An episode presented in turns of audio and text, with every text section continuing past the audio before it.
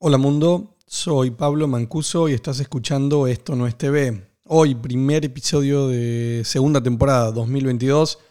Super invitado Sergio Pisolante, Head of US and Latin America para Sequoia Studios.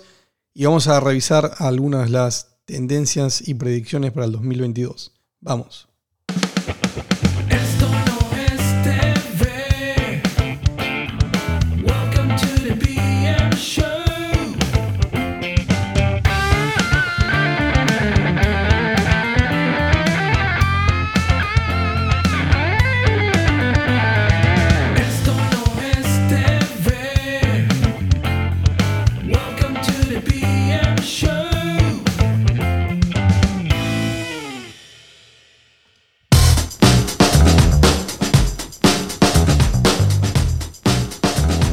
Hola, hola a todos. Bienvenidos a Esto no es TV. Em, episodio número 15 y digamos primer episodio de la segunda temporada. Que básicamente sería la temporada 2022. ¿Se acuerdan que en algún momento creo que les di el dato de que mm, de la totalidad de podcast que, que hay hoy en el mundo, bueno, un 12% de, de ese total tiene solamente un episodio.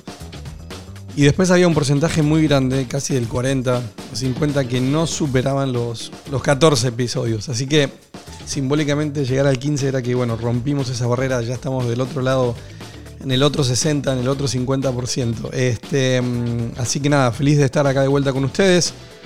Eh, pasó bastante, de un, año nuevo. Eh, hoy tenemos como invitado a Sergio Pisolante. Es la primera vez que vamos a hablar un poco de, mm, de- del proceso de creación de contenido.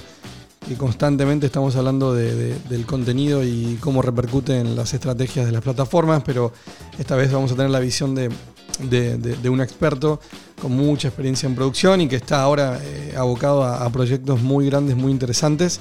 Así que mm, estoy contento de, de incorporar eso, que no lo, no lo habíamos hecho. Por otro lado, bueno, em, voy a tratar de hacer un resumen. Em, tenía pensado hacer un episodio exclusivo de predicciones 2022, tendencias 2022, eh, como en modo standalone, pero no, lo voy a, lo voy a resumir y, van a poder ver, este, si quieren verlo en más detalles, leer em, un artículo que se llama 2022 y la normalidad que nunca regresó, que em, lo publicamos en, en la última edición de NatPi 2022, la que iba a ser presencial y también iba a ser impresa. Pero como todos saben, eh, la pandemia se está extendiendo un poco, así que digamos que nos robaron NatPi eh, la semana pasada. eh, pero bueno, estamos bien. Igual tenemos a, a este nuevo, a nuestra era y mundo digital y podemos seguir en contacto y haciendo lo que nos gusta. Así que vamos a tratar de, hacer un resumen de, de 10 tendencias que, escribí para la revista Señal News. Número uno, o más que número uno, conceptualmente, digamos que mm, pareciera que justamente con este, mm, esta nueva ola del Omicron tenemos una sensación de que seguimos en el mismo lugar, en por lo menos en los últimos dos, tres años. Que nada ha cambiado demasiado y por eso es que, había utilizado el título de, bueno, la, normalidad que nunca regresó. Eh, pero eso está más asociado al hecho de que no pudimos tener un evento presencial que realmente lo esperábamos. Pero también pensando a nivel industria, eh, creo que, eso sigue generando las mismas sensaciones, percepciones de ciertas dudas eh, sobre temas que no están 100% resueltos. Entonces yo creo que el 2022 todavía se ve un poquito borroso en general, pero es un año que nos va a permitir revalidar o desechar to- totalmente algunas tendencias o predicciones que hicimos en el pasado. Eh, así que bueno, vamos con la número uno, algo que también tocamos acá en un episodio eh, con, con Elena Neira, eh, la necesidad y potencial aparición de nuevas herramientas para medir audiencia. Eh, se necesita esto, hay un pedido a nivel industria, es una necesidad. Eh, hay varias compañías que están eh, ya realizando esfuerzos y hasta generando nuevas maneras de tratar de medir el, el visionado total que hoy está muy, muy disperso para poder decir qué efectivamente es lo que más eh, se, está, se está viendo. Y hasta compañías como Nielsen, que son eh, las más tradicionales, este, también están trabajando en esto para, para, bueno, para poder tener una, una, una visión un poco más real. Eh, así que creo que este año vamos a tener novedades por lo menos de, de cómo medir audiencias en, en multiventana. Dos, eh, AVOD, en particular en Latinoamérica. No paramos de escuchar un poco de- del crecimiento ¿no? de las principales plataformas, aparición de nuevas plataformas bajo modelo de monetización solamente publicitario. Eh, pero también hay lo que no se sabe mucho es este acá atado al punto anterior respecto a mediciones, cada uno comunica un poco de información genérica, en especial de mouse, que son los monthly active users, o sea, eh, usuarios o usuarios únicos que hayan ingresado a una plataforma, pero todavía está difícil medir cuánto, cuánto, cuánto contenido están consumiendo y qué mercado publicitario hay detrás de eso, en especial en Latinoamérica, donde de por sí el mercado publicitario es un poco más mezquino, por decirlo, a nivel de, presupuestos. Entonces la pregunta es, ok, hay un boom en Latinoamérica, pero ¿va a ser rentable? ¿Es rentable? Creo que este año también va a haber novedades para saber eso. Tres operadores tradicionales, eh, bueno, todavía están buscando mm, nuevos productos, eh, es decir, el escenario de los operadores eh, sigue siendo incómodo, em, por lo que ya sabemos y lo que constantemente hablamos acá, el crecimiento de las plataformas directo consumidor, el core cutting que no es el más alentador, aunque en Latinoamérica no, no, no, no, no es tan, tan fuerte o tan potente como en Estados Unidos. Es decir, que bueno, los operadores que no hayan hecho nada todavía van a tener que mm, tomar cartas en el asunto, buscar nuevos productos, em, ya sea modificar actuales o lanzar nuevos, eh, moverse en sus entornos tecnológicos. No, no creo que, que- se puedan quedar quietos los que aún lo estén. 4. el cine recuperó la ventana, pareciera, pero todavía sigue la baja. Cuando digo sigue la baja es que a nivel de, de ventas de entradas en- a nivel global, este, todavía sigue siendo mucho menor a, a lo que han tenido en, algún pasado. Y también creo que, eh, que no está 100% definido. Todavía la experimentación respecto a, los estrenos en, en- cine o plataformas sigue siendo un poco exper- experimental. Pero sí como que se llegó a un acuerdo y de alguna manera eh, hoy por hoy los, los principales estrenos van a estar en salas por 45 días para luego ir a, a plataformas. Esto parece que va a ser la, norma y la tendencia para el 2022, pero creo que todavía queda algún espacio para alguna sorpresa. 5, que esto ahora creo que lo vamos a tratar de hablar con, Sergio. Contenido glocal es el nuevo global. Eh, una, terminología que se está utilizando mucho.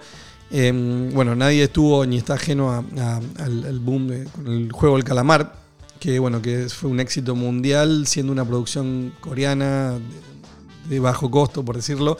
Entonces, la estrategia de crear contenido local con potencial de ser trasladado a otros territorios va a tener un papel muy, muy importante en el éxito de, de las principales eh, plataformas. Y puede que incremente aún más el golpe que está recibiendo Hollywood como casa productora madre de, de- los grandes éxitos. Así que esa tendencia yo creo que también llegó para quedarse. El contenido local ahora es global. 6. más fast. Eh, ¿no? los, los fast channels.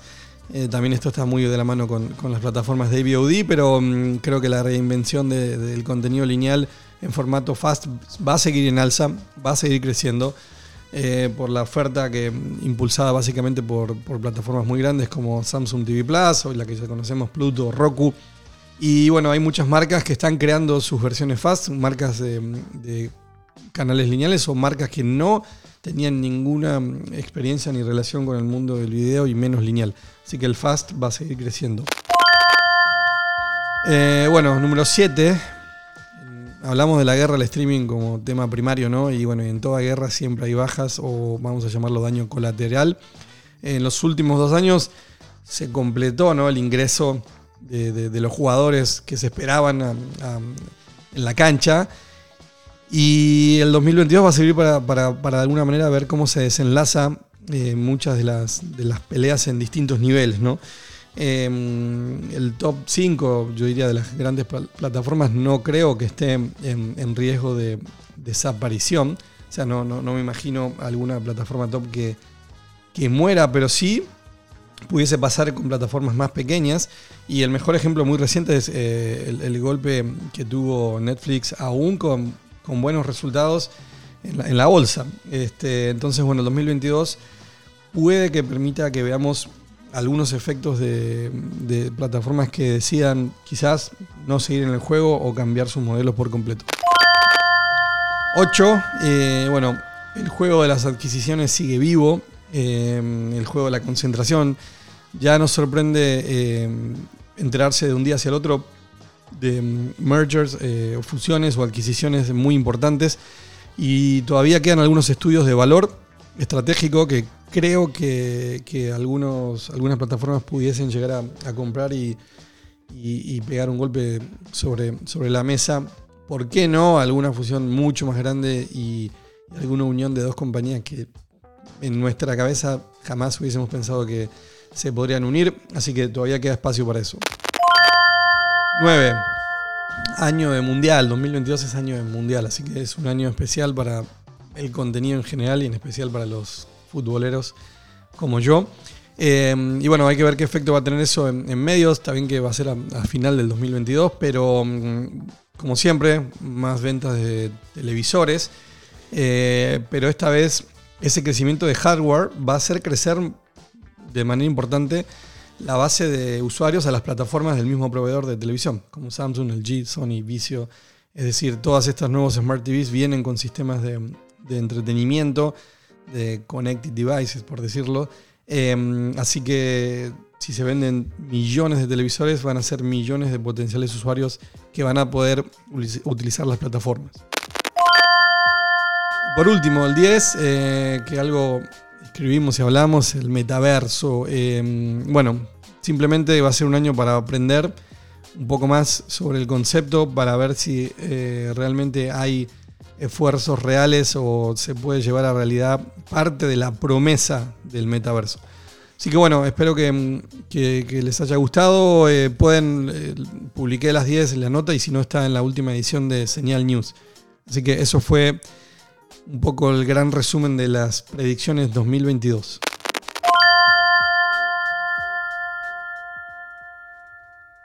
Bueno, y ahora llegó el momento más importante del podcast. Como siempre, el momento del invitado. Y como les dije hoy más temprano, va a estar ahí con nosotros Sergio Pisolante, que es Head of US and Latin America at Sequoia Studios. Ahora voy a contar un poco más de él. Sergio, ¿estás por ahí? Sí, muy contento de saludarte, Pablo, y gracias por la oportunidad. Bienvenido, Sergio. Ahí te, A mi barra, a mi barra. Eso, ahí siempre digo, la barra virtual. Este, nada, muchas gracias por, por acompañarnos. Es el primero de la temporada 2. Igual son temporadas que no, no tienen una definición de tiempo en el espacio, pero así, así se termina. El primero del 2022, mejor dicho. Y bueno, estoy contento porque Sergio tiene mucha experiencia en uno de los temas que más hablamos, el del contenido, pero desde el lado más de la producción, que es algo que no sabemos tanto. Acá hablamos todo el tiempo de guerra del streaming y lo que está pasando en los esfuerzos de generar contenido, pero no tanto desde la cabeza de- del productor en este nuevo escenario. Eh, Sergio, yo ahí, bueno, yo acá mencioné tu, cargo actual en, en- y ahora si querés nos contás un poco en tu rol ahí eh, y si querés algo de tu background, porque Sergio, bueno, tiene un- una experiencia bien amplia este, como productor este, ejecutivo de varias producciones bastante conocidas y también este, experiencia trabajando en grupos de medios como A&E Networks, eh, Sony Pictures para Latinoamérica, Brasil. Así que este, sobre eso, si, si querés contarnos un poco qué haces hoy en Sequoia y ahí pasamos a algunas preguntas que tenemos.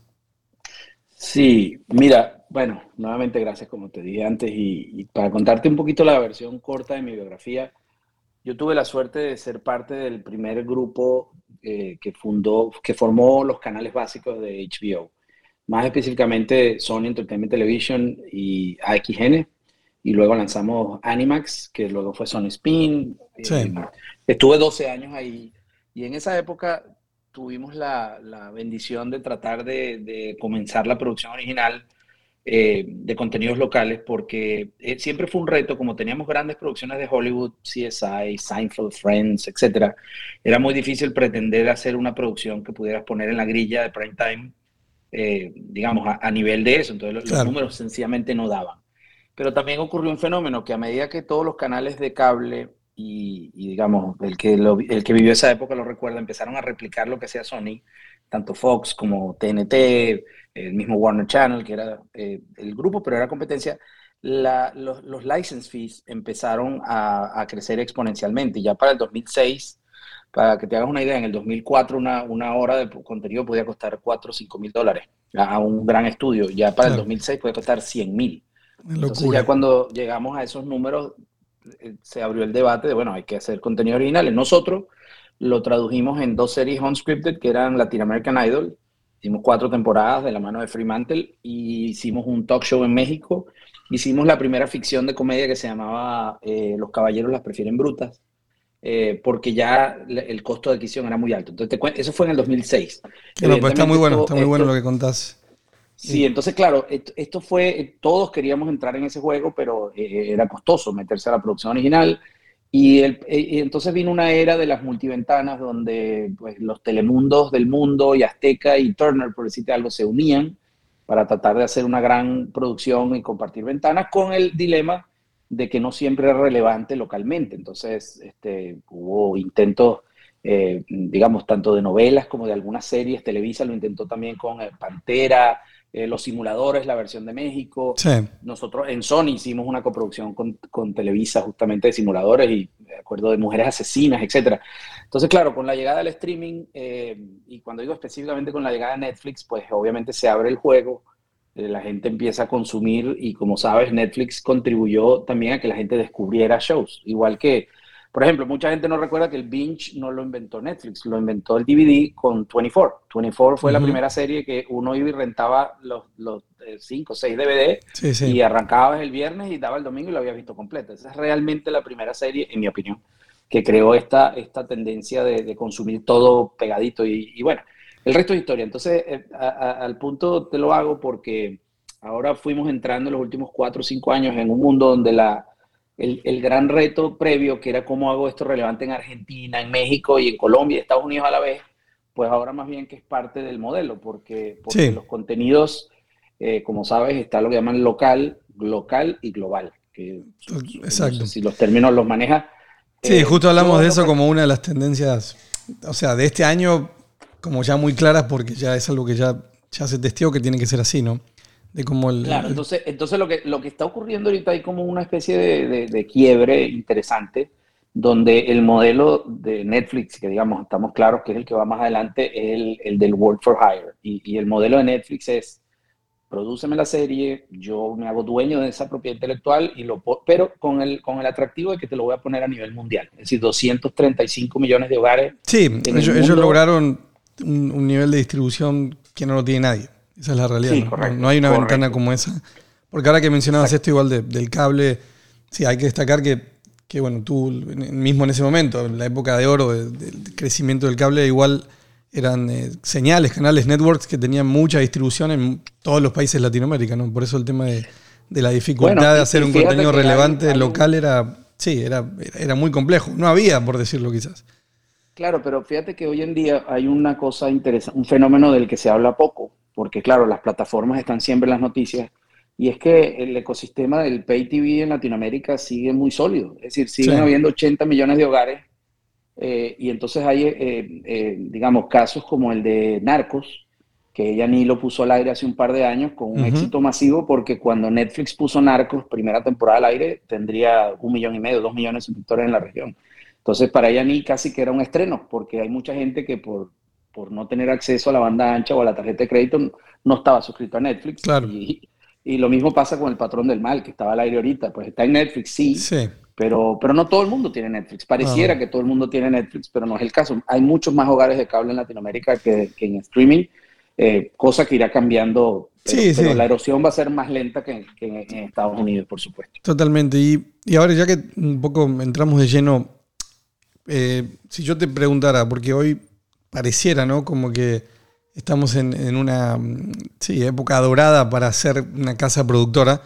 Eh, pero esto es tan así, es decir, por todas las ventanas que hay, o si bien es una gran oportunidad como la que mencionabas de tener la posibilidad de que un contenido pueda llegar al mundo entero, o sea, por cómo viajan hoy los contenidos, pero al mismo tiempo los modelos de monetización están tan, tan apretados que producir a alta calidad y para plataformas top eh, no es tan sencillo como parece, porque siempre sale como esa discusión y a todos los que trabajamos en la industria, ni, ni me imagino a ti, te debe pasar que te- siempre te llega alguien, un conocido que tiene una idea fantástica para venderla a Netflix y, y siempre, sí, siempre existe este, Todos un, creen que un si documental sobre o- mm, perros albinos eh, eh, Sí, sí, sí. diabéticos. Todo el mundo tiene- que piensa que su familia es un sitcom o, una historia de terror y no es el caso. Exacto, entonces-. Pero ¿Dónde te ubicarías? Como decir, no, sí, la verdad que es un gran momento, o es un gran momento, pero siempre y cuando tengas ¿no? ciertas características que no, no son sencillas. Mira, e- exactamente. Hay, hay un eh, hay como una especie de confusión, eh, digamos, filosófica de- de dónde estamos. ¿Por qué? Porque históricamente nuestros países a nivel local hacían muy buena producción. No en todos, pero países como Venezuela siempre tuvieron primera, primera línea. Luego con el tema político fueron haciéndose irrelevantes y Colombia tomó ese lugar. Las mejores novelas, digamos, salían de Colombia. Que cuando digo las mejores no me refiero en calidad ni nada, sino las que más viajaban. Claro. Los mexicanos tienen la ventaja de que si funciona en México, por default debería funcionar en Sí, US bueno, Hispanic. o, la novela, Luego ¿no? llega Sí. Telemundo, claro, pero llega Telemundo y se mete en la narconovela y la superserie, que es una novela de 60, y con eso le crearon un, un gran dolor de cabeza a Univision, cosa que cambió cuando el management de esa época se fue y, y entonces pues eh, pasó, lo, eh, digamos, la evolución natural. Pero, pero ¿qué ocurre? Que en el mundo, en el ecosistema de- del que estamos entrando de streaming, de grandes series, había un- una falta de una, no había una cantera. Si usamos el fútbol, por ejemplo, en Argentina cuando un, en tu país un, un- un niño tiene 10 años, si tiene talento ya tiene agente, manager, abogado, relacionista público y ya lo están escauteando no sé cuántos equipos. Mientras que está listo. si tú eres un chico que estás en Perú y tienes mucho talento, de ahí a que te vayas y te vayas a otro lugar donde te... Entonces, ¿qué pasa? Que en el mundo de las IP, pues en Argentina estaba Ricardo Darín, eh, en México estaba Gael García y en Estados Unidos tal vez estaba, no sé, Salma Hayek, pero, pero en Argentina no saben quién es Gael García o Diego Luna y viceversa, Darín en México es absolutamente relevante. Entonces, lo que Netflix comenzó a cambiar el discurso, yo recuerdo cuando salió Narcos, los colombianos específicamente les parecía un insulto que un brasilero Sí, hiciera el papel de Pablo Escobar, pero Netflix estaba jugando el, el- el long game y en Brasil, por supuesto, que Narcos fue un mega éxito. sí. Y ellos pusieron a Colombia en segundo plano en pos de, eh, digamos, la relevancia, pero claro, llegas a Narcos 4 y ya Gael y Diego, eh, la gente ve Narcos porque ya se familiarizó con la IP y, No, claro, y- ya y es- entonces ya- lo consumen en todas partes del mundo. Ya entienden de qué se trata, sí. Como marca, sí. Exactamente. Entonces, entonces, ¿qué pasa? Que nosotros todos los que hacemos televisión original o producimos, eh, estamos poco a poco descubriendo que el talento se está fogueando apenas, ¿ok? Y, Ujú. y entonces, claro, cu- cuando tú dices, bueno, un showrunner, hasta hace dos años no existía un showrunner eh, eh, real en América Latina. Hoy en día, pues sí, ya, ya empiezas a ver a Dani Posadas, o ves a Fernando Robsar, o, o ves a Gaza Larraqui, pero pero todo el mundo cree que es showrunner de la noche a la mañana y eso no es así. El showrunner es alguien que puede llevar el papel a la pantalla.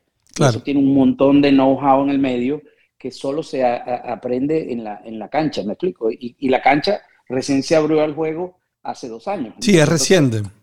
Exactamente. Entonces, ¿qué va a pasar para mí? Se va a ir profesionalizando. Como todo proceso de Darwin, va a haber una especie de supervivencia donde los mejores irán saliendo a flor, a- a- a- digamos, florecerán. Y, y esa gente que no se toma muy en serio esto, pero que creen que es un gran negocio, pero un, un negocio que no requiere el, el- el entramado y tú sabes, esa gente poco a poco irá descubriendo que no es tan buen negocio. Y a esto súmale un tema que, que lo estábamos conversando hace un rato tú y yo, que es el tema de si es difícil o es costoso conseguir gente buena. Sí. Y es difícil precisamente porque no todo el mundo sabe quiénes son los buenos. Hay, hay, en este momento todo el mundo está agarrando lo que puede para armar sus, sus paquetes, Claro, por así claro. decirlo. Sí, sí, eso te- Y, y va- y la gente se está fogueando en, en- en tiempo real. Eso es mi opinión. Sí, sí, sí, justo eso también te, después te iba a preguntar un poco sobre mm, el talento. Claro, acá hay que aclarar y siempre leemos bastante sobre probablemente cómo afecta esto a nivel Hollywood, donde sí es noticia de, no sé, que Gal Gadot cuánto cobró, cuánto no cobró y qué pasa con, estamos hablando de, estrellas, ¿no? Eh, es más difícil cuando lo bajamos más a tierra, mm, a, otros territorios, en especial a, Latinoamérica, este, donde uno no tiene tanto conocimiento de, ¿no? de qué puede costar, o como dices tú recién, bueno, pero cuál es el talento más valioso, si todavía no está 100%, 100% demostrado. El otro- esta semana, no sé por qué, me, me puse a googlear cuánto, cuánto estaban ganando el- lo- los muchachos de Cobra Kai, y me sorprendí, y también me sorprendió ver varios actores hispanos, bueno, eh, nuevos que también ya están haciendo una carrera impresionante en base a, a- a- ese contenido. Este, pero ahí como cambiando un poco el foco y algo que también tocamos mucho acá, en especial por el tema de las plataformas, por Netflix, y mm, el tema, siempre hablamos de mucho de la data y de cómo llegaron con a usar más datos duros y también existen como ciertas, no sé si son mitos de que, no sé, por decir algo, que Stranger Things fue inicialmente básicamente una producción que unía los temas que la inteligencia de Netflix, ¿no? El, el- el algoritmo detectó que querían algo ochentoso, que también tenga niños, pero que tenga música, eh, básicamente un rejunte de temas muy bien producidos y tú sabes, o algunos sabemos que una gran producción no se es difícil que se forme de esa manera, ¿no? Sí, Tener un sí. guion sólido. Pero, pero ese, como que ese mito también existe, como no, es que la computadora les dice lo que tienen que producir. Entonces, Bueno, eso, eso es cierto y no es tan cierto. ¿Qué quiero decir con eso? El- la, la más conocida anécdota y que sí, digamos, Netflix lo ha dicho públicamente, es que su primera apuesta en la producción original, que fue House of Cards, efectivamente fue un cruce de tres líneas. Eh, eh, ¿cómo se llama el actor? Se me, se me fue el nombre eh, ahorita. Kevin Spacey. Ajá, Kevin Spacey, dramas políticos y el director que es, uh, Dios mío, y tengo un día, he tenido un día largo. Pero ellos sí cruzaron esos tres elementos, agarraron este formato inglés que estaba teniendo traction. Tienen que tomar en cuenta que Netflix tenía muy poca data en ese momento, entonces Claro. de- uno debe asumir que de la poca data que tenían, eso era una anomalía. Y entonces lo hicieron. Pero la segunda parte, Stranger Things, eh, sí es posible que en un comité digamos, eh, hayan detectado una necesidad de 80, pero este es un negocio donde al final alguien hace una gran apuesta y a veces salen, otras veces no salen. Entonces sí es verdad que posiblemente dijeron hace falta un drama ochentoso, pero eso no resuelve el problema de cuál drama ochentoso escrito por quién y actuado por quién. Entonces, claro, ahí viene la genialidad un poco. En el caso de eso, se lo dieron a Sean Levy y le dieron libertad absoluta de que él hiciera lo que quisiera. Era una especie Ujú. de homage a Steven Spielberg con un montón de actores desconocidos, pero yo no sé si a ti te pasó, la primera vez que yo vi a Eleven en pantalla, dije, Sí, wow. o sea, no, no, el, el inmediato. hook, el hook, sí, sí, te enganchas. te- Claro, y, y- y- y ahí es donde viene la magia de este negocio, esto es alquimia. Entonces, eh, yo tengo un amigo asesor muy, muy, muy senior que él siempre dice gut before data, ¿no? El, el- el instinto antes que la data. Y Sí. es que la data te da un- una, una especie de dirección y te afina el olfato, pero al final alguien tiene que poner ahí las fichas en la mesa No, claro, pero y, es que y- y no hay algoritmo que pueda con eso. Este que ver eso es, entonces, porque acá siempre, sobre otros temas, siempre hago esa pregunta de, bueno, entonces sí todavía, obviamente, el olfato, el estómago, el, las canas, por decirlo, cuando hay gente con mucha experiencia, sí, obviamente, siguen teniendo un rol y eso va a ser irreemplazable, por decirlo. Sí, eh, eh, tiene que ver un, poco con esto incluso de los temas de inteligencia artificial. Eh, está más que dicho que un, un- un- un algoritmo, de no un algoritmo, perdón, no, porque el término no es correcto. Un software eh, Sí. con machine learning puede hacer un trailer de película. Tú le tiras 50 mil trailers y él le puedes poner una película y él puede detectar cómo montar un trailer, buscar trends. Pero se ha dicho mucho que de aquí a que un algoritmo, o ah, nuevamente, un, un Sí, programa pueda escribir un guion que toque las emociones es humanas. imposible. He leído muchísimo eh, este, sobre el tema y la- el Machine Learning no tiene la capacidad de generar emociones. Y ni siquiera estamos hablando de cosas de, eh, digamos, de, de, de, de, futurología ni nada de eso. Sí, no. Casualmente me estoy leyendo un libro que se llama La Era de la Inteligencia Artificial en el futuro de los humanos, escrito por Henry Kissinger, que no sé cómo está vivo todavía, debe tener como 98 años, y Eric Schmidt, que fue el CEO de Google, y hablan un poco de eso, de que lo interesante de este diatriba de cuando lo- la inteligencia artificial vaya perfeccionando nunca va a poder tener el tema de las emociones. Es No. decir, y eso, el- la creación de, de nuestro mundo de series, de historias, pasa por el motor emocional de las historias. Entonces Bueno, el sí, algoritmo te puede dar una estructura, mm, pero no el motor, ¿entiendes? A menor nivel, digamos, por ejemplo, con el doblaje, ¿no? El subtitulaje, este, eh, que sí hay procesos ya más automatizados y hay hasta algunas, yo he visto algunos doblajes en, en tiempo real con inteligencia artificial que funcionan bien, pero no así para, para justamente para capturar ciertas emociones cuando tenemos, por ejemplo, algo, hubo bastante polémica con el juego del calamar que según los, por lo menos por los coreanos, muchas de las cosas que tal como estaban de, traducidas no eran correctas. Era, era el ejemplo que te iba a dar. Eh, Por entonces, traducir, es como, es como traducir una canción. Mi, mi esposa es cantautora y una canción no la puedes traducir literal porque a veces lo que dices literalmente un idioma no es lo que significa en otro idioma. no, Y en el juego de calamar, yo también leí varias, eh, varias entrevistas donde ellos decían, mucha gente no entendió la serie si la vio este, doblada porque, porque la intención sí, no, no- eh, no la- de- del guion era otra. exacto. Y por eso nunca me, tampoco me imaginaría a los Beatles en, Bueno, espa- eso- en eso español. pasa Pero, con- exacto. Eso pasa para mí con el proceso de creación. Sí, yo puedo tener un montón de data que me ayuda a montar algo, pero, pero luego hay un elemento humano de la genialidad y, y, repito, de la alquimia, porque a veces tú tienes el mejor escritor, el mejor estudio, la mejor data, no sé, me viene al caso Hulk. O sea, Hulk es un gran IP de Marvel y nunca nadie ha podido hacer un madrazo con Hulk. Vaya ustedes a saber, lo han intentado diferentes actores, diferente, todo, y nunca realmente Hulk ha llegado, siendo uno de los principales personajes de Marvel, sí. nunca ha podido vivir en su propio universo en una, en una película sola con el éxito que ha tenido un Spider-Man, que lo han hecho tres veces con tres diferentes Sí, actores no. y siempre funciona. Sí, sí, ¿Me explico? Entonces ahí viene la genialidad y, y también el tema del buen, el, el buen IP. O sea, Spider-Man es un personaje particular, digo, porque como es una máscara entera, pues detrás de esa máscara puede estar un asiático, puede estar una mujer, puede estar, No, y claro. eso lo, habla- lo Sí, ha hablado sí. mucho. Pero es, un- es una pregunta interesante. ¿Dónde, ¿Dónde termina la data y dónde empieza la creatividad? Totalmente, bueno, y siempre, que bueno, igual que acá siempre terminamos votando a favor de la genialidad humana. Bienvenidas sean los avances, pero nos quedamos todavía con eso, más ahora en tiempos de, de metaverso. Ahora, por ejemplo, te pregunto, y ahí me- nos ponemos tratando de ponernos en los pantalones de ustedes como productores, por ejemplo. Este, mm, algo que es evidente y es obvio, todos sabemos que es que por la cantidad de oferta de plataformas y estos grandes esfuerzos de producción, hay mucho contenido de calidad. Más que, Correcto. que, que probablemente nunca hubo tanto.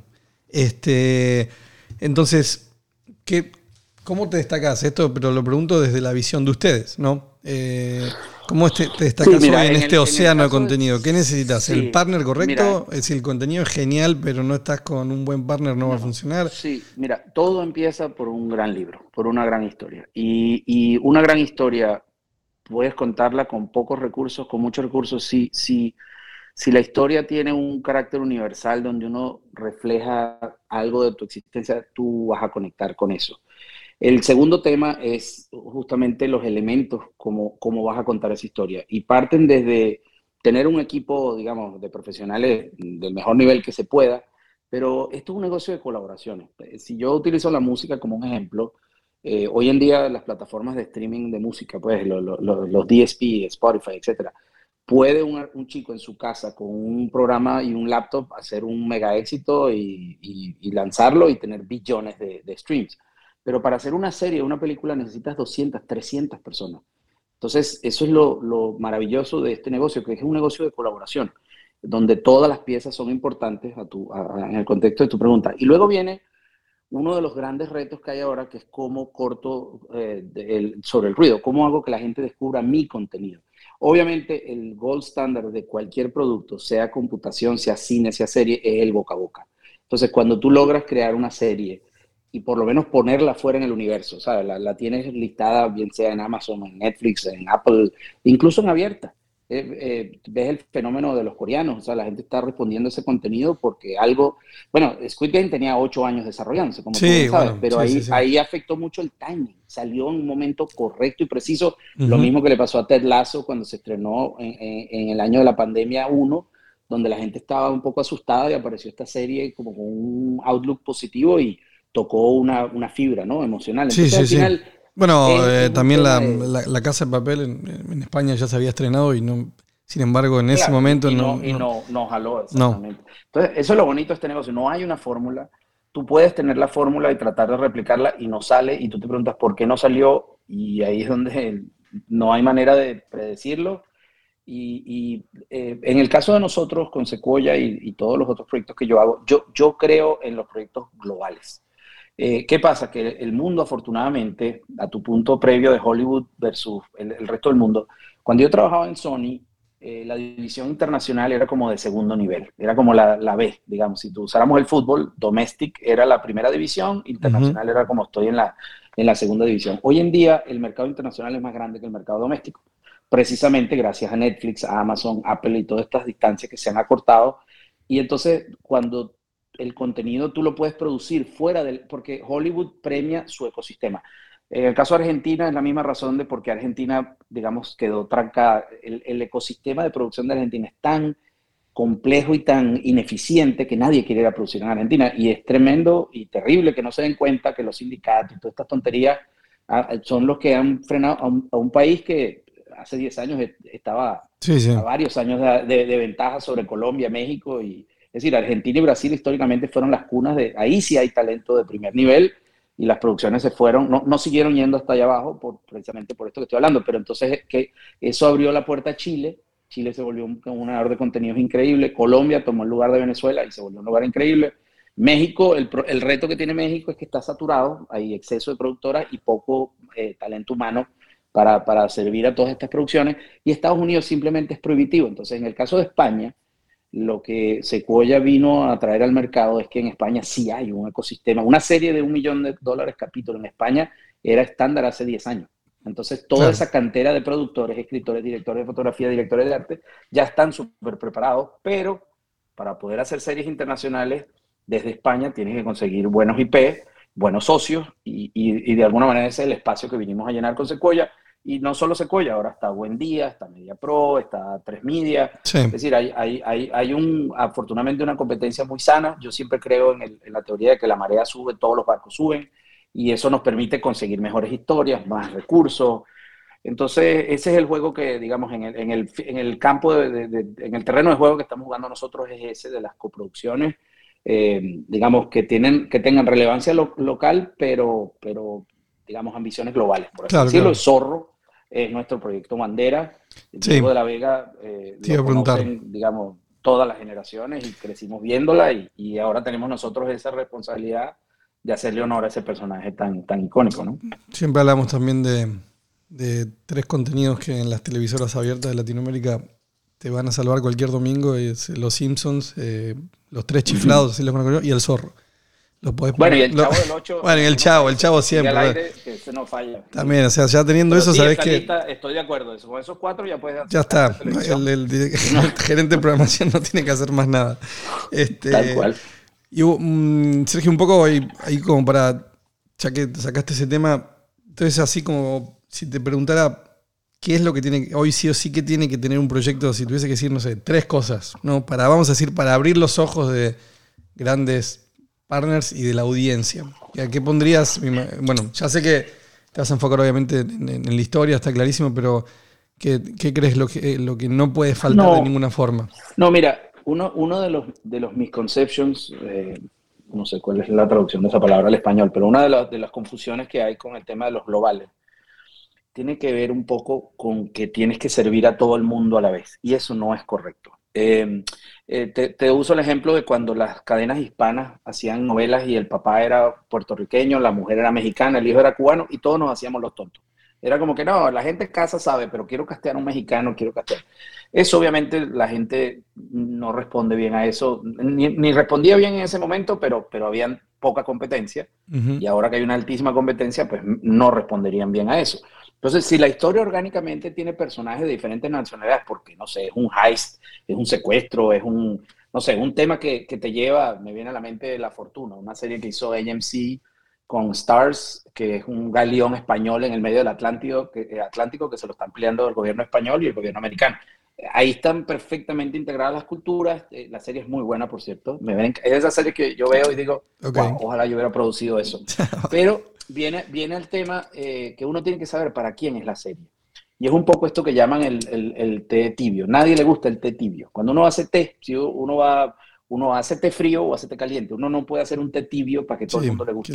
La gente o toma té frío o toma té caliente. Nadie le gusta el té tibio. Sí. Entonces, hay que, hay que siempre pensar en cómo hago una historia que sea genuina a un lugar, pero que viaje. Squid Games es un gran ejemplo, es una cosa muy de la realidad de Corea, de este tema que tuvieron con las fábricas de coches que, que- que quebraron y todos esos empleados que se quedaron cesantes y, y la crítica a la clase pudiente, pero adivina que es un tema universal. Y, tiene, y esa serie tiene genialidades como que la invisibilidad de los asiáticos, que era un tema, Sí. eh, lo- los, lo- aquí la, la gente que no ve son los blancos. Es decir, es una serie que estuvo muy cuidado todo, muy, Totalmente. muy bien pensada. Y eso hay que reconocérselo. Entonces, y como eso, te puedo aburrir de ejemplos. Eh, me viene al caso, eh, bueno, eh, eh, Club de Cuervos, que en su momento era una serie muy mexicana, que uno decía, bueno, eso no va a viajar, pero todos podíamos entender Sí. o el presidente de Amazon, que, Los personajes, los que- roles, que, que- era muy, fíjate, el, el presidente es perfecto. Hay mucha gente que estaba tratando de hacer serie de la FIFA y viene Amazon con su genialidad y hace una serie chiquitita de un pueblito chiquitito de Chile que era una especie de crítica a toda la corrupción de la FIFA, pero una historia muy fácil de seguir Sí. de un tipo que, que se lo absorbe el mal. Entonces yo te diría que lo más importante que tiene una, tener una historia es a quién le quiero llegar con él. O sea, a quién de verdad, verdad le estoy hablando. Tratar de servir a esa persona o ese público target y no a todo el mundo, complacer a todo el mundo. Y yo te diría que lo segundo, de alguna manera, tiene que ver un poco con, si sabes a quién le vas a hablar, es casi que un tema de marketing, es qué es lo Claro. que esta persona respondería. Sí. Entonces, si tú tienes esas dos cosas claras, eh, sobre esa base es, es la base que para mí es más sólida a la hora de construir. Te voy a dar el ejemplo del zorro nuevamente, solo porque lo tengo fresco en mi cabeza. Nosotros empezamos haciendo una serie, el primer eh, treatment era muy dark, era un zorro parecido a Christopher Nolan, eh, a Tabú, un, un zorro sucio, oscuro y tal. Y cuando empezamos a trabajar con David Martínez y Secuoya, nos dimos cuenta que era, era, era mezquino hacer eso. Porque sí, tal vez yo lo hubiera visto, pero El Zorro es una serie para que el- lo que nosotros aspiramos es que lo vean padres con sus hijos, de la Claro. misma manera que uno ve el Mandalorian. Ajá. ¿ok? Cuando yo veo Mandalorian con mi hijo, él ve una serie y yo veo otra, pero los dos conectamos, Sí. los dos conectamos por diferentes razones. Sí. Entonces, eh, hoy en día la serie es una serie mucho más co-viewing, mucho más familiar, son episodios autoconclusivos, que es algo que no se hace mucho en nuestra televisión. Y entonces, bueno, todavía, ahorita estamos en la etapa más difícil, que es la, la que yo llamo no la vayas a embarrar, que es que si nosotros ponemos el zorro y la gente la ve y no le gusta, pues... eh, la Sí, es que sí, no, y quere- tenés como- Queremos que la gente le guste. Cuando ¿entiendes? tenés un- una propiedad intelectual como esa, eh, es una responsabilidad, ¿no? Esa Este, es la palabra. Es Maradona. Maradona. Sí, sí, porque sí es como digo, es, es como es, es, es un, es un personaje que no, no, sí, tenés que hacerlo bien, sí. Y, y ojo, y que va a salir un, un, un montón de gente. Dijo, Maradona, a mí no me parece. Y yo hoy vengo de un almuerzo con unos argentinos y todos estaban fascinados. Este, y ni Claro. siquiera se habían dado cuenta que el Maradona jovencito es un, es un actor derecho, no es un niño. Sí, y, no, y, no. y- claro, y yo digo, bueno, ese nivel de detalle. Está, Pero es una serie que la estoy, la estoy terminando, la empecé y me- bueno, soy argentino, entonces igual hay un plus ahí, pero mm, tiene un super cast y muy buenos actores, está, está- hasta ahora me, me gustó mucho. Este, Y, mm, y hay una cosa que yo quiero también que pase en nuestra televisión, que es que somos mucho más que narcos. Entonces, series como Maradona, series como, eh, por ahí viene la de Miguel Bosé, El Zorro. Sí, sí. eh, la idea es que demostremos que, Están que poniendo, los mm, hispanoparlantes sí tenemos o totalmente. sea, mucho más. Mm. Todo bien con las narcoseries, pero ya, ya, ya tenemos... Sí, sí, no, y que la seguirán haciendo, porque, porque lo, lo bueno que tiene la narcoserie, lo bueno quiero decir, lo, lo que las hace exitosas es que es un personaje que eh, al final siempre pierde. Entonces, eh, Ujú. eh, ese es un poco el racional de por qué la siguen haciendo. Porque Sí. no, no estamos glorificando la violencia. Al final él nunca se sale con la suya. Pero sí, pero, pero hiciste 10 capítulos donde es sexy que tú salgas del barrio vendiendo un polvito o lo que sea. Entonces, es un, Sí. es un tema complicado. No, no, exacto. Ahí, volvemos a la palabra responsabilidad y, y- y sí, yo creo que hay mucho. Uno tiene que también entender e- ese rol que, que tienen muchas compañías, en especial las que tienen ¿no? Eh, una capacidad de distribución. Es como, como el tema Disney, ¿no? Y ahora me encanta Sí, lo que está pasando con Encanto. O sea, mis hijas, imagínate, no, sinceramente Ah, ellas de Colombia no sabían nada. Y ahora se hacen, Bueno, yo- ahora se hacen bueno llamar que- de bueno apellido Madrigal, o sea, a ese punto. Sí, sí, yo, qué bueno que lo nombraste porque yo, eh, cuando salió, yo, yo, eh, digamos, he cacareado a todo el planeta que la vean por el tema de que los, también los, los, los hispanoparlantes somos más que mariachis y, y mexicanos, es Sí, decir, estábamos invisibilizados y, y que Colombia, que era un país que hace 20 años era conocido por el narcotráfico, ahora sea una película de Disney eh, y, Está- el soundtrack más exitoso en la está haciendo, ¿no? Es una bomba, una bomba, está buenísimo. Increíble, buenísimo. increíble. Así que sí, está, está muy bueno ver eso. Nada, Sergio, este, mm, bueno, ya, ya, ya te dejo. Este, de verdad, mil gracias. Lo otro, bueno, ve- ve- veo que acaban de anunciar que van a coproducir Montecristo. Sí, es un proyecto eh, que tenemos un tiempo armando, es una, es una gran IP, digamos, todo, es una historia, volvemos al tema de la universalidad, todos tenemos algo de Montecristo, por lo menos todos los que tenemos más de cierta edad, es decir, eh, eh, todos tenemos esa sed de venganza, estoy, eh, digamos, en el sentido light de la Sí. palabra, de toda esa gente que te ignoró, que no te dio la importancia, entonces Montecristo es un personaje eh, en el que cualquiera se puede identificar y, y en William eh, es una serie que desarrollamos para él. William nunca había actuado en España. La gente lo conoce como un actor de telenovelas. Bueno, tiene ahorita la serie número uno en el mundo, gracias a la distribución de Netflix, precisamente. Pero nosotros decidimos escribir un personaje, a- a- eh, eh, digamos, a la medida de William. Entonces es un personaje precisamente misterioso. ¿De dónde salió este señor? Bien. Ya lo llevamos a España una vez en septiembre y, y la gente no sabe quién es William Levy. Ahora Claro. por Café con de Mujer sí saben. Entonces, la idea fue precisamente desarrollar un IP a la medida, a lo que preguntabas al principio del- del- de nuestra conversión de hoy, y es que cada proyecto responde a una necesidad específica. Y en esa necesidad específica era con nuestros socios, que es Pantalla, hacer, o Pantalla, hacer Sí. una serie para este actor que nunca había pisado suelo mexicano. Entonces, el elenco, que lo vamos a anunciar en las próximas semanas, de, de español, es absolutamente eh, alucinante. Ok. Y, y William, de alguna manera, esta es la serie que lo, que lo catapulta al mercado europeo. Y, y Excelente. es O sea, bueno, ahí juntamos los tipo- dos temas, ¿no? También el del talento y cómo ver cómo eh, eh, está buenísimo. Y bueno, vamos a estar al tanto. mu- muchísimos éxitos por ahí. Em, Si Bueno. querés, lo cerramos con dame tu top 3 de mejores series de la historia. O sea, ya, ya sé que es difícil. Wow, pero- de la historia. Bueno, no, tres que a ver, que hay que. Bueno, no, bueno, Bueno, Obviamente, obviamente Game of Thrones es algo que yo he visto cuatro veces Ah, ya, y, y- y es una cosa que yo, yo no soy mucho de fantasía ni de dragones, nunca vi El Señor de los Anillos, yo tampoco. eh, me- pero, pero cuando entiendes de qué va Game of Thrones es una, es una de las cosas más increíbles. Curiosamente ahorita, bueno, ese, ese espacio en mi cabeza o en mi corazón lo, lo tomó Succession. Este, Es porque, excelente, Porque es, una, es un nivel de escritura que, claro, HBO es- hace cuatro años de escritura y de desarrollo y Sí. se nota, ¿no? Y que, que es parte un poco el, el dilema que tiene Netflix, que como Netflix hace volumen, eh, no hay la capacidad, Mm. o sea, lo, lo No hay tiempo. con The Crown, Ujú. pero no hay tiempo, no hay tiempo sí. para dedicarle cuatro años al desarrollo Sí. de algo y HBO pues siempre ha jugado ese juego. Obviamente un lugar especial en mi corazón lo tiene Seinfeld porque, porque es, la, es la comedia que se supone que nadie iba a ver y nosotros en Sony pues era, era igual que Friends, digamos. Sí.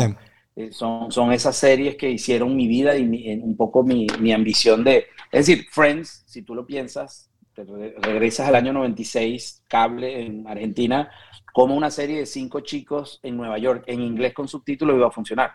Y, y la verdad es que nosotros tampoco lo sabíamos en ese momento, pero eh, eh, lo- eh, ahí tienes una serie, y Seinfeld, las dos, Sí. muy locales de Nueva York, cero conexión o relevancia con Latinoamérica, pero adivina que la gente conectaba porque tenía algo, algo que Sí, la sí. hacía, lo, bueno, ¿entiendes? Entonces, hoy en día dedico la mayor parte de mi tiempo y de mi corazón a tratar de conseguir esas cosas que no sé por qué, pero todo el mundo enganche con eso. Y, y lo hago con la mayor humildad y, y- Sí, sé no, que para y- lograrlo me tengo que rodear de un montón de cosas que yo no... Sí. Y es que apasionante. Bueno, Sí, así así, que- que, yo te creo que esas son... Listo. digamos, Con eso queda, queda perfecto. de la época de oro. Bueno, nada, de verdad, de vuelta, de la verdad que se pasó rapidísimo porque sabés muchísimo y bueno, este tema, siempre también digo en el podcast, todos somos expertos en contenido. Así que, pero, Sí, señor. Sí, sí, sí. Eh, Lo, lo reconozco. este, así que bueno, nada. Y, te- y- y- y ¿sabes qué pasa? Que mientras más sabes, más te das cuenta que no sabes. No, es un eso. poco el mundo en el Sí, que yo vivo. Exacto. Siempre lo digo como, y especialmente lo que trabajamos en la industria, que todos hemos luchado contra expertos del contenido que no, que nunca, que no son de contenido, pero igual por sus propios gustos son expertos, ¿no? Así que Se parece mucho, se parece mucho el fútbol. Cuando tú estás Sí. con un experto que sabe mucho de fútbol, es un experto hasta que lo pones al lado de otro y te das cuenta que no es tan experto y ahí empiezan a bajar. exacto, Todos sabemos de fútbol desde afuera de la cancha, ¿sabes? totalmente. Así que nada, Sergio, bueno, muchísimos éxitos con, con todos estos proyectos y nada, de verdad un abrazo grande, estamos en contacto. Bueno, un abrazo a ti, Pablo, nuevamente gracias y bueno, un honor que me invites a... Siempre te leo, leo todos tus artículos, siempre te reposteo, así que me, me- me enorgullece ser parte de, de tu, de, tu, de tu proyecto, así que cuando quieras. Muchas gracias. Un abrazo. Bueno, dale, igual.